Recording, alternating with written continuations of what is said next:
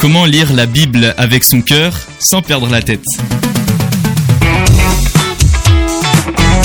attendez-vous à une littérature élaborée. En effet, nos attentes conditionnent tout.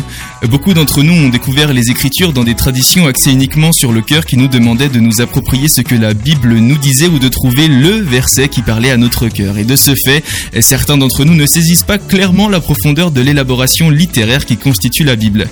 Pour beaucoup d'entre nous, la première étape consiste donc à accroître le niveau de nos attentes.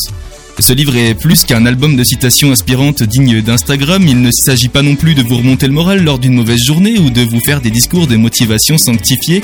C'est un livre qui a inspiré et interpellé les plus grands esprits de l'histoire et qui regorge de profondeur intellectuelle et imaginative incommensurables pour ceux qui sont prêts à s'y plonger.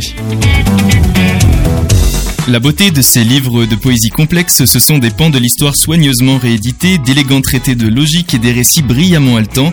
Et de telles prouesses ne sont bien sûr pas le fruit du hasard, c'est le résultat d'un travail minutieux d'écriture, de conception artistique et d'édition inspirée. Et dès que l'on commence à la voir, la profondeur de ces réflexions devient omniprésente. Pour découvrir la série de vidéos de Bible Project sur comment lire la Bible, rendez-vous sur bibleproject.com/français.